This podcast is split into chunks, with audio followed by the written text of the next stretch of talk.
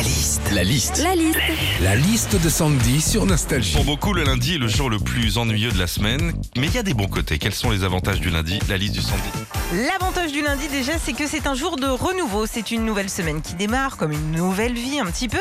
Et on doit se sentir fort et puissant parce qu'on vient de passer la pire épreuve de la semaine, la, déprime du dimanche soir.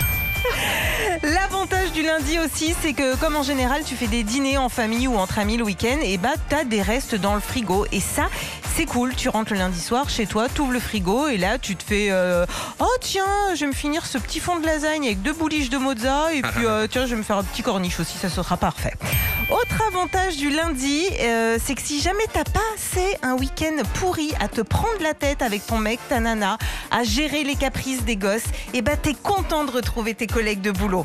Bon, si- sauf si comme moi, vous avez un collègue qui aime euh, bien être chanchant le lundi et les autres jours aussi. hein.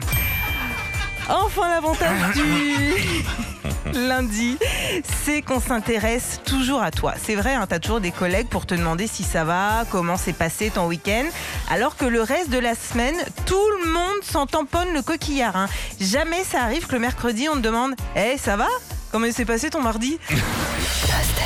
Retrouvez Philippe et Sandy, 6h, 9h sur Nostalgie. Nostalgie.